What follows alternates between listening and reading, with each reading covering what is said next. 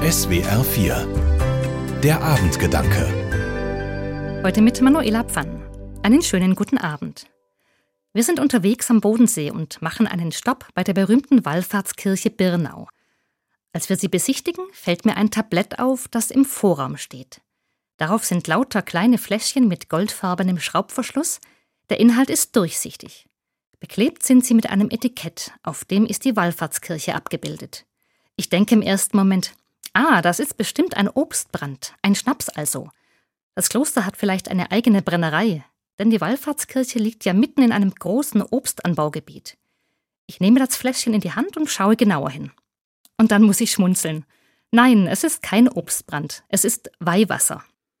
Auf dem Etikett dieses Weihwasserfläschchens steht Durch die Kraft Gottes, die im Weihwasser wirkt, möge alles Böse von mir weichen und Gottes Segen, Frieden und Gesundheit über mich kommen. Ich überlege, ob ich das Weihwasser mitnehmen soll und entscheide mich dagegen. Denn ich würde es nicht verwenden. Ich mag das Ritual, mich mit Weihwasser zu bekreuzigen, wenn ich in eine Kirche komme. Das Zeichen erinnert mich an meine Taufe und daran, dass mein Leben zwar endlich ist, aber dass es nach dem Tod ein ewiges Leben gibt. Daran kann ich glauben. Aber dass eine Extrakraft in geweihtem Wasser steckt, die mich beschützt, damit kann ich wenig anfangen. Zum Ende unseres Birnau-Besuchs gehe ich noch nach nebenan in den Klosterladen. Und da gibt es tatsächlich einen Birnauer Obstbrand. Abgefüllt in denselben kleinen Fläschchen mit goldfarbenem Schraubverschluss. Den Obstbrand, den nehme ich mit. Der erinnert mich an das Ritual in unserer Familie am Ende einer Bergtour oder auf dem Gipfel. Da gab es immer einen Schnaps.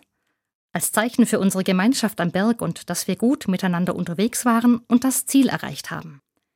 Wir brauchen Zeichen und Rituale im Leben. An denen können wir uns festhalten. Sie geben uns Orientierung.